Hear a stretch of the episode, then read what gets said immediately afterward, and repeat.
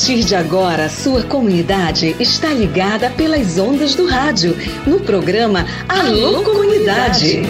É com saúde e alegria, sem corona, que você fica em casa sabendo que é melhor.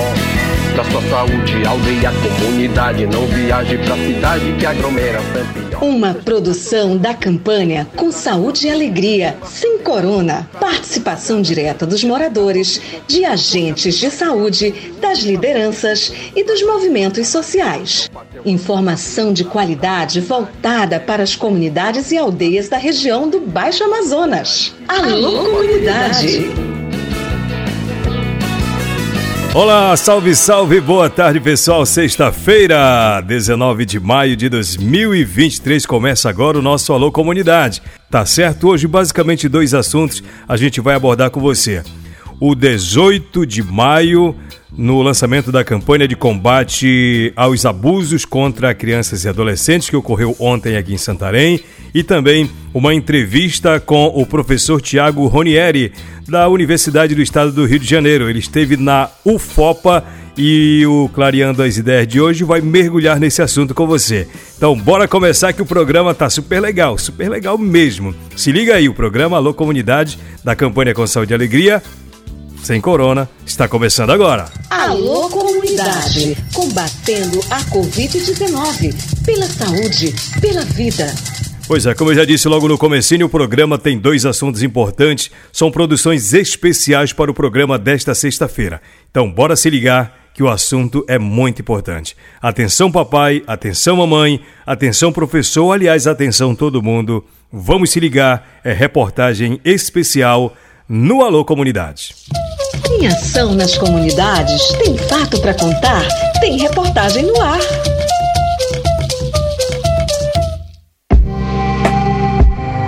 Dezoito de maio, Dia de combate ao abuso e exploração contra crianças e adolescentes no Brasil.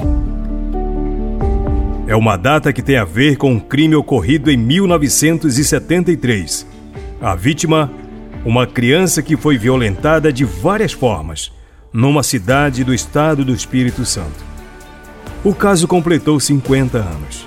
Ninguém foi punido até agora, apesar da violência praticada contra essa menina.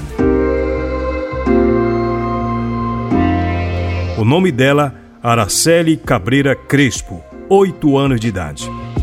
Ela desapareceu quando saiu da escola em que estudava e o corpo foi encontrado dias depois. O processo, depois do julgamento e absolvição dos acusados, foi arquivado pela Justiça. Depois de alguns anos, o dia do desaparecimento de Araceli passou a servir de marco para alertar a sociedade sobre a violência contra as crianças. O 18 de maio foi instituído como o Dia Nacional de Combate ao Abuso e à Exploração Sexual de Crianças e Adolescentes, desde o ano 2000. No Brasil, redes de proteção se formaram para defender as crianças e os adolescentes desses tipos de violências. Em Santarém, o 18 de maio foi marcado por uma campanha que visa envolver todos os órgãos de justiça, do governo e da sociedade civil organizada nessa luta. Coordenada pelo Conselho Municipal de Direitos da Criança e do Adolescente, a campanha terá diversas atividades envolvendo inclusive a imprensa local. E o programa Lô Comunidade foi ouvir a presidente do Condeca, Rosilene Andrade, sobre isso.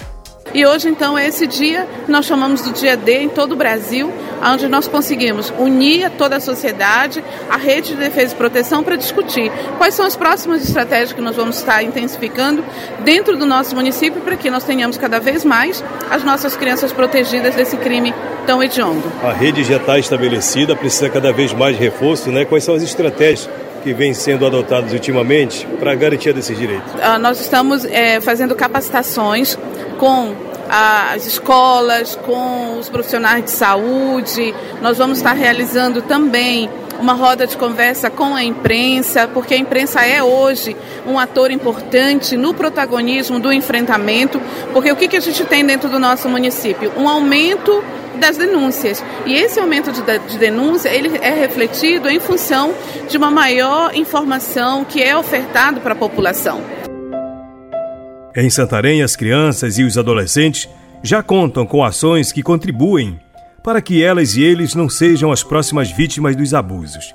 São atividades nas escolas, e em outros setores que envolvem também a família. São feitos vários, várias rodas de conversa, são feitos diálogo com os professores para que eles abordem essa temática na escola, para que eles consigam, porque as crianças estão diariamente nas escolas. Também os postos de saúde, que eles possam estar atualizando e que essa temática seja um tema transversal dentro das escolas para ser discutido com as famílias, com as crianças e com os adolescentes e assim atuando de uma forma preventiva, fazendo com que essa criança perceba que aquela situação que está ocorrendo com ela é uma situação de violação de direitos e ela consiga fazer a denúncia a respeito do caso.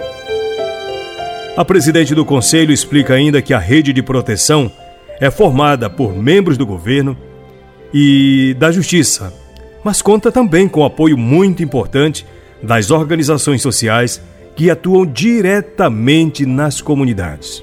Exatamente. O Conselho de Direito da Criança e do Adolescente, por exemplo, ele é constituído por representantes da sociedade civil, das instituições que atuam com a pauta da infância no nosso município e com instituições governamentais. Então é governo e sociedade civil representada discutindo a pauta da garantia de direitos de criança e adolescente no município. Apesar das dificuldades para se chegar às comunidades rurais do município de Santarém em relação à logística, o Conselho Tutelar tem se esforçado para atender os casos para os quais é acionado. E para facilitar a comunicação entre um denunciante e um conselheiro, há um telefone disponível para receber esses registros. O conselheiro Francisco Castro alerta que omitir das autoridades os casos de violência é crime. Por isso, é necessário denunciar.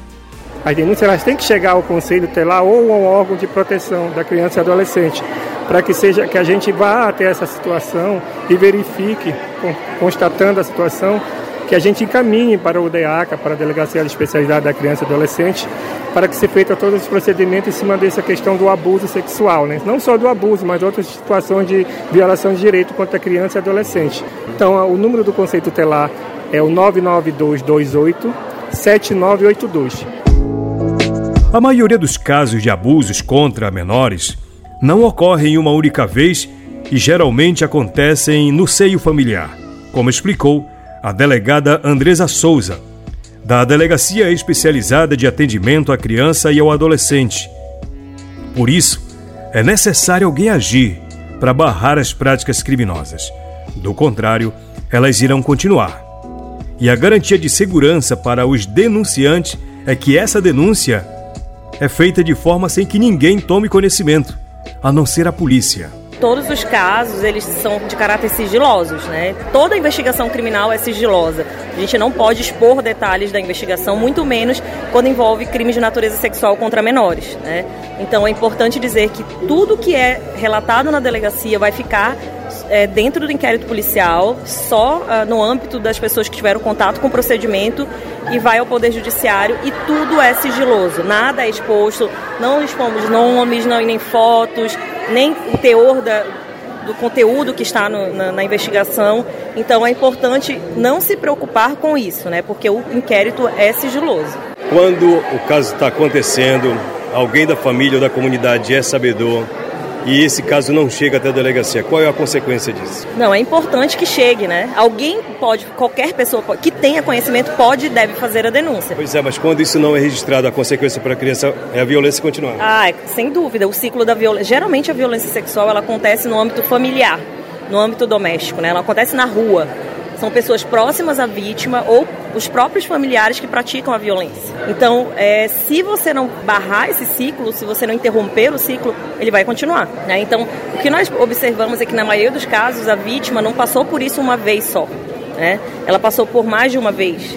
Ou seja, é um ciclo que se perpetua se você não interromper. Então, é muito importante fazer a denúncia.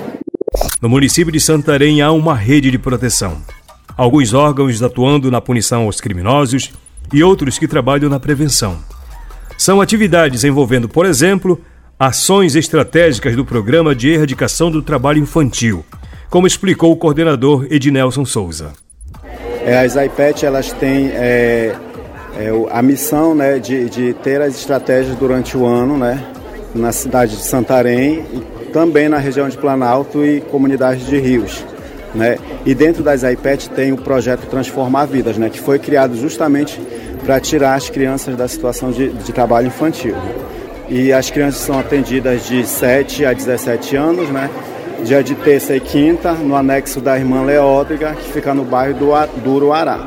Por que lá no bairro do Uruará? Porque lá se encontrava né, é, o índice de trabalho infantil. Né? Então, a parceria entre Ministério Público e Prefeitura Municipal de Santarém, né, articularam e fizeram um anexo lá na escola. Né?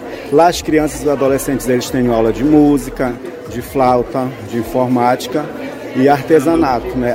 E também os temas transversais que a gente já conversa com eles, né? Tem a escuta psicológica com as crianças e com as famílias, né? Então tudo a gente vai desenvolvendo dentro do projeto. O Ednelson esclarece sobre o conteúdo que é repassado aos participantes dessas atividades. Os adolescentes, a partir dos 14 anos, eles têm a lei do aprendizado, né? Essa lei permite que ele trabalhe, tendo uma jornada de trabalho de quatro horas, né? No contraturno da escola também. Estuda de manhã e à tarde ele trabalha. Já dá de perceber assim o efeito positivo dessa ação junto às crianças? Dá para ter uma ideia de, de quanto isso está impactando positivamente na vida dessas crianças? Sim, hoje as crianças elas estão bem ativas no projeto, né? É, a gente vê que as famílias elas têm procurado né, é, uma renda né, através de, de, das oficinas que são oferecidas a elas, geradoras de renda, né?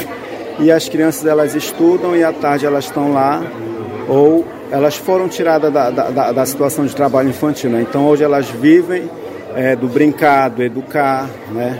tem o lazer delas, para que ela tenha um futuro né, digno, né? Que a lei ampara elas, né? Que a lei, da, a lei hoje ela permite que a criança tenha direito à saúde, à educação e ao lazer. O Centro de Referência Especializado de Assistência é o órgão encarregado de fazer o acompanhamento às vítimas dos abusos. A Marileuda de Souza Cunha atua no CREAS em Santarém. E na entrevista para o programa Alô Comunidade, ela esclarece de que forma é feito esse acompanhamento, tanto às vítimas quanto à família. O CREAS, né, como um serviço da assistência social da média complexidade, ele atua né, nesse atendimento a essas vítimas, não só a vítima, né, mas as suas, a sua família, né, com o serviço do atendimento psicológico, assistente social, né, e além disso, todas as outras demandas a gente faz os encaminhamentos necessários, esse acompanhamento, né, que é necessário para que essa situação ela possa ser superada não só pela vítima, mas também pela sua família. A gente sabe que essa questão da violência, tanto física, psicológica, sexual, ela é danosa não apenas para a vítima, mas ela acaba afetando a família como um todo, né? E para que a gente possa ter um resultado mais efetivo, é preciso que essa família ela seja atendida na sua integralidade, né? Por isso que essa a política da assistência, ela tem essa essa, esse atendimento, né, como diz, a matricialidade na, sua, na família, né? Porque a gente só vai conseguir um resultado efetivo se a gente atender a família como um todo. Por fim, Marileuda reforça a necessidade da denúncia para os casos de abusos e violações de direitos das crianças e dos adolescentes. E destaca que alguns desafios estão dificultando as ações do CREAS. É, a gente tem uma demanda muito grande, né? É, todos os dias a gente recebe, não só através do Disque 100, mas também demandas espontâneas, encaminhamento do Conselho Tutelar, do Judiciário, do Ministério Público. Então, assim, a gente tem uma demanda muito grande. É, a gente sabe que é um único CREAS para uma população de mais de 300 mil habitantes, então o índice de violência, infelizmente, né, durante a pandemia e pós-pandemia, a gente vê que o índice ele, é um índice elevado, mas também a gente atribui que esse índice elevado não é só por conta de que a violência aumentou. A gente atribui que isso é por conta do esclarecimento, das campanhas, que faz com que a população ela tenha essa consciência de que é preciso denunciar, que quando você se cala, você também está sendo, além de você ser omisso, você também pode ser responsabilizado também, é, além dessa omissão, porque você, se você sabe e não denuncia, você também contribui para a violência. Quando a família vem até a gente de forma espontânea, a gente acaba também, porque a gente tem o atendimento nas comunidades, não como na cidade, porque a gente a, requer a questão da logística de um carro para as comunidades né, de Planalto, algumas comunidades de, de Ribeirinho que a gente consegue atravessar de balsa, mas em alguns casos somente de lancha. Então, isso é uma logística muito complexa para nossas secretarias, mas, independente disso, a gente consegue fazer sim esse acompanhamento. Mas aí também requer que, em determinado momento, a família venha até o CREAS, porque a gente não consegue levar tudo para a comunidade, mas na medida do que é possível, a gente faz sim esse acompanhamento às vítimas também da zona rural. Eu lhe agradeço a entrevista aqui ao programa Alô Comunidade. Se quiser acrescentar alguma coisa, fica à vontade. Não, a gente só quer reforçar a população, né? É, que 18 de maio ela é uma data, assim, para a gente fazer esse apelo à população, é uma data significativa, né, na, na população brasileira, né, para esse chamamento, né, de quanto que é importante a participação popular, esse esclarecimento. E é não a violência, né? Todos os tipos de violência contra criança e adolescente e denuncie. Se você acha, não quer é, se identificar, tem o Disque 100. É possível, a gente, a gente consegue chegar a uma demanda do Disque 100 sem que você possa se comprometer e que a gente possa é, fazer com que essa política alcance muito mais crianças e adolescentes no nosso, no nosso município. Nesta reportagem, há informações do G1 do Espírito Santo. Essa reportagem já está lá no site do Saúde e Alegria, viu pessoal? Pode entrar lá e você vai encontrar. E tem um outro assunto super bacana: o Alô Comunidade mergulhou numa palestra que rolou antes de ontem lá na UFOPA. Assunto importante: tem pesquisador, tem especialista no Alô Comunidade, com exclusividade aqui pra gente. Vamos se ligar, vamos clarear nossas ideias. Clareando as ideias para você tirar dúvidas e ficar melhor informado.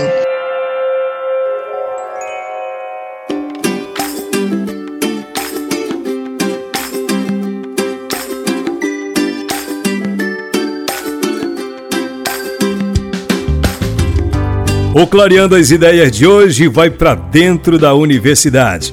Pessoal, nesta semana, o auditório Wilson Fonseca, da Unidade Rondon, da Universidade Federal do Oeste do Pará, se transformou em um espaço de palestra. A palestra Injustiça e Sofrimento Ambientais na Conformação das Zonas de Sacrifício, com o professor Tiago Ronieri Tavares. O professor Tiago é da Universidade Estadual do Rio de Janeiro as informações trazidas por ele têm muita semelhança com o que ocorre aqui na nossa região amazônica. A palestra integra a programação do segundo ciclo de debates, promovido pelo Núcleo de Pesquisas sobre Espaço, Política e Emancipação Social, o NEPES, que é do Instituto de Ciência da Educação, o ICED, da Universidade Federal do Oeste do Pará.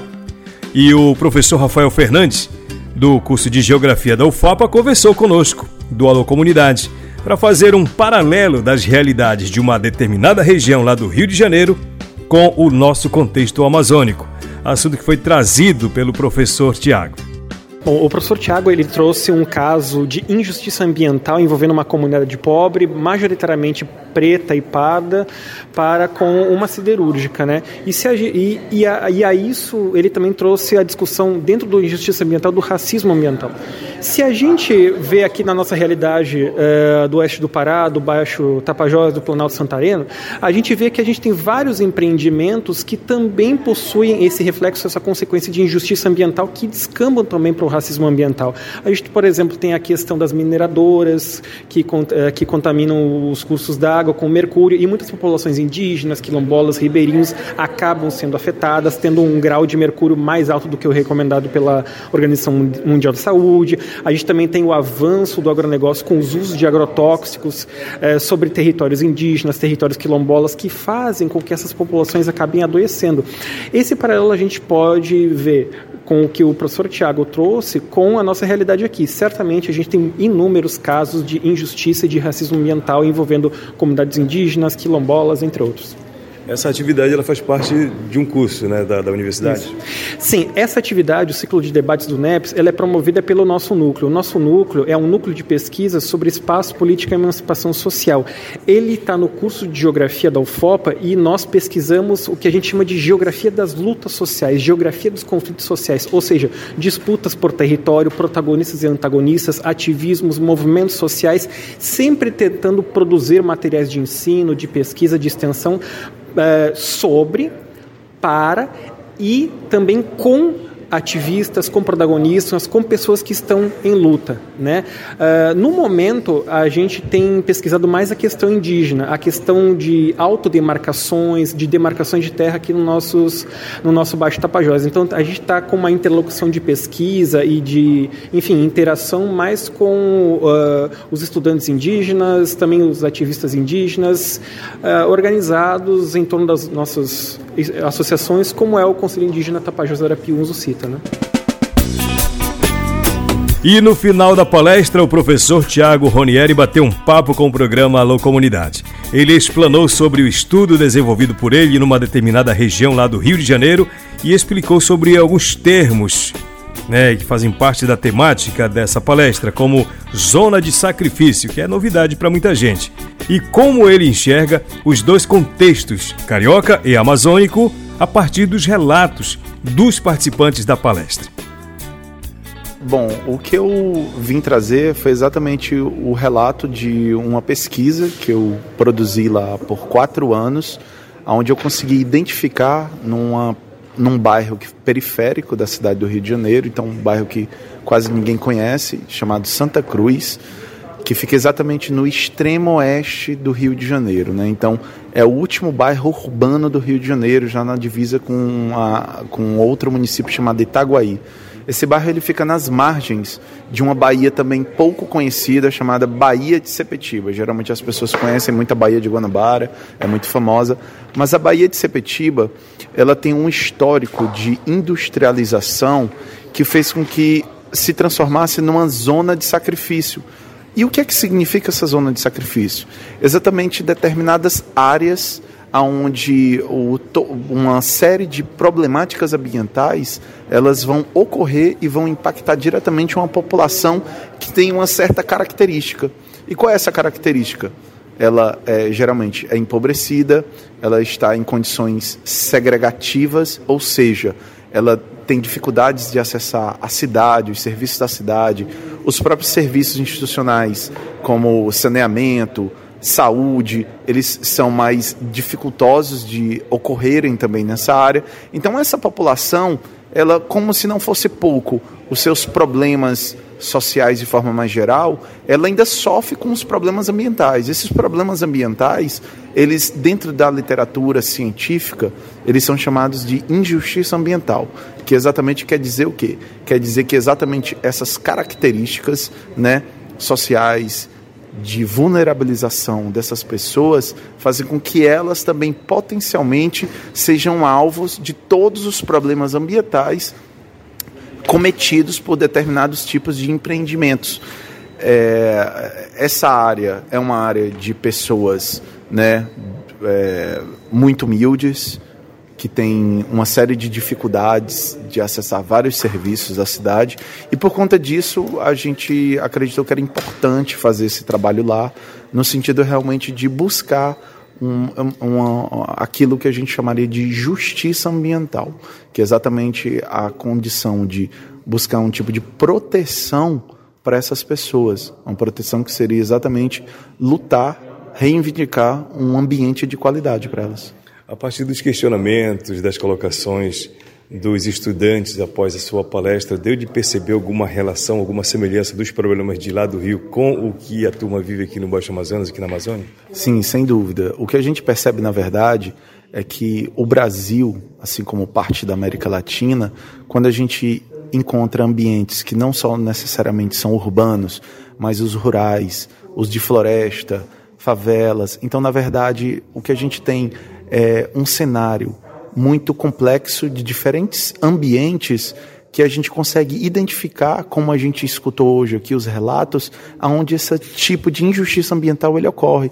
Então ele não necessariamente acontece só em áreas urbanas, como eu relatei hoje aqui. Pelo contrário, a gente vê aqui em beiras de rio, né? A gente vê aqui com povos indígenas, a gente vê então uma série de casos onde a injustiça ambiental ela acontece e as pessoas todas sabem do que está acontecendo. Então, é, o que a gente talvez conseguiu fazer aqui foi um, uma ponte, uma conexão né, de situações de justiça ambiental que se encontram em regiões diferentes do Brasil. Mas quando a gente conversa, a gente vê que a história é muito parecida. Uhum dos relatos que o senhor ouviu aqui a partir dos estudantes, dos participantes da palestra, o que lhe chamou mais atenção de relatos a partir de realidade daqui do povo? Bom, eu acho que o relato do Lucas, né, uma liderança ali do Pinambá, é, é, foi bem forte, porque ele relatou exatamente por ser alguém né, do território, ele disse exatamente o que acontece lá. Uh, eu acho que o relato da Cargill também foi muito forte. E também aquele que fica em Barcarena, que no momento eu não lembro qual é a empresa, mas que foi exatamente aconteceu no mesmo período ali do desastre de, de Mariana, né? Então é interessante porque parece que há uma invisibilização desses casos para o restante do Brasil, porque a gente tem casos que são muito espetacularizados né, de forma realmente sensacionalista, como por exemplo é o caso de Mariana, que obviamente é um caso chocante, Brumadinho é um caso chocante, os deslizamentos que aconteceram é, em São Sebastião e São Paulo também são casos de desastre que são chocantes pela quantidade de vidas que morrem. Só que a gente também tem que entender o seguinte: esses casos eles estão acontecendo nas áreas mais distantes do sudeste ou do centro-sudeste brasileiro e que não têm a mesma repercussão midiática que mereciam, porque também são vidas, né, e de certa forma estão também é, passando por processos de, de injustiça, de racismo e produzindo isso que a gente chamou de zona de sacrifício. E qual seria o papel das comunidades, das aldeias, da própria universidade, no sentido de, não sei se poder reverter a situação, mas pelo menos reagir a tudo isso? É, eu acho que tem que ter uma parceria forte entre a universidade e essas comunidades, no sentido de fazer com que a universidade ela cumpra um papel importante que é o quê?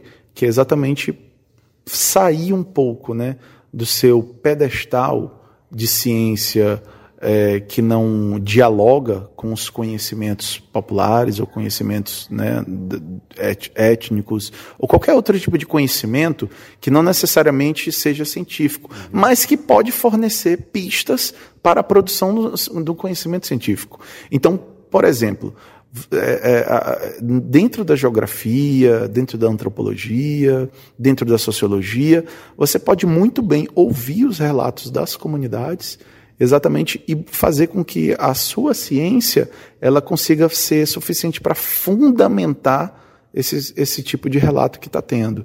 Então, é sair exatamente daquilo que seriam os relatos mais empíricos, que na verdade não deixam de atestar um problema, eles são relatos verdadeiros, é, mas se a gente quer realmente colocar isso num pé científico para ter uma legitimidade, então aí a, a universidade entra nesse, nesse lugar, né, no lugar que precisa exatamente fornecer né, a, a, o rigor e o critério desse tipo de informação e, e fazer com que isso seja colocado no, no campo público mesmo, assim, seja levado para os políticos, seja levado para as câmaras é, de vereadores, seja colocado nos espaços midiáticos, como denúncia e também como pedido de monitoramento, de fiscalização e de melhoria. E mais uma vez, e de proteção ambiental, porque no final das contas é isso que a gente está falando. Essas comunidades elas não estão protegidas. É isso, professor Tiago Ronieri Tavares, da Universidade do Estado do Rio de Janeiro, é coordenador da rede de pesquisadores em geografia socioambiental. Ele é nordestino, lá de Fortaleza, Ceará, e hoje mora e trabalha no Rio de Janeiro. Então é isso, pessoal. Muito obrigado pela audiência. Domingo tem Alô Comunidade de 8 às 9 da manhã. Tchau, tchau. Saúde e alegria. Ótima sexta-feira para você. Boa tarde. Programa Alô Comunidade, uma produção do projeto Saúde e Alegria. Campanha com saúde e alegria sem corona. Apoio Aliança Água Mais Acesso.